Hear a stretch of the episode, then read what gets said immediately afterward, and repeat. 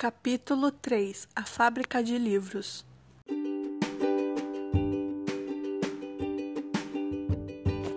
Após sua manhã de aulas, Laurinha pegou dois ônibus e foi à gráfica. Chegando lá, se encontrou com Wilson. Laurinha disse que queria criar um livro com a folha que chegara na gráfica, as que foram feitas com seu eucalipto. O nome seria O Primeiro Amor de Laurinha. Wilson, então, disse que não era ele que criava os livros, teria que achar um autor e trazer o texto a ele. Então, viria se criaria o livro. Laurinha ficou triste e a engenho diminuiu de tamanho. Então, Wilson irá apresentar um autor para Laurinha criar seu livro tão esperado.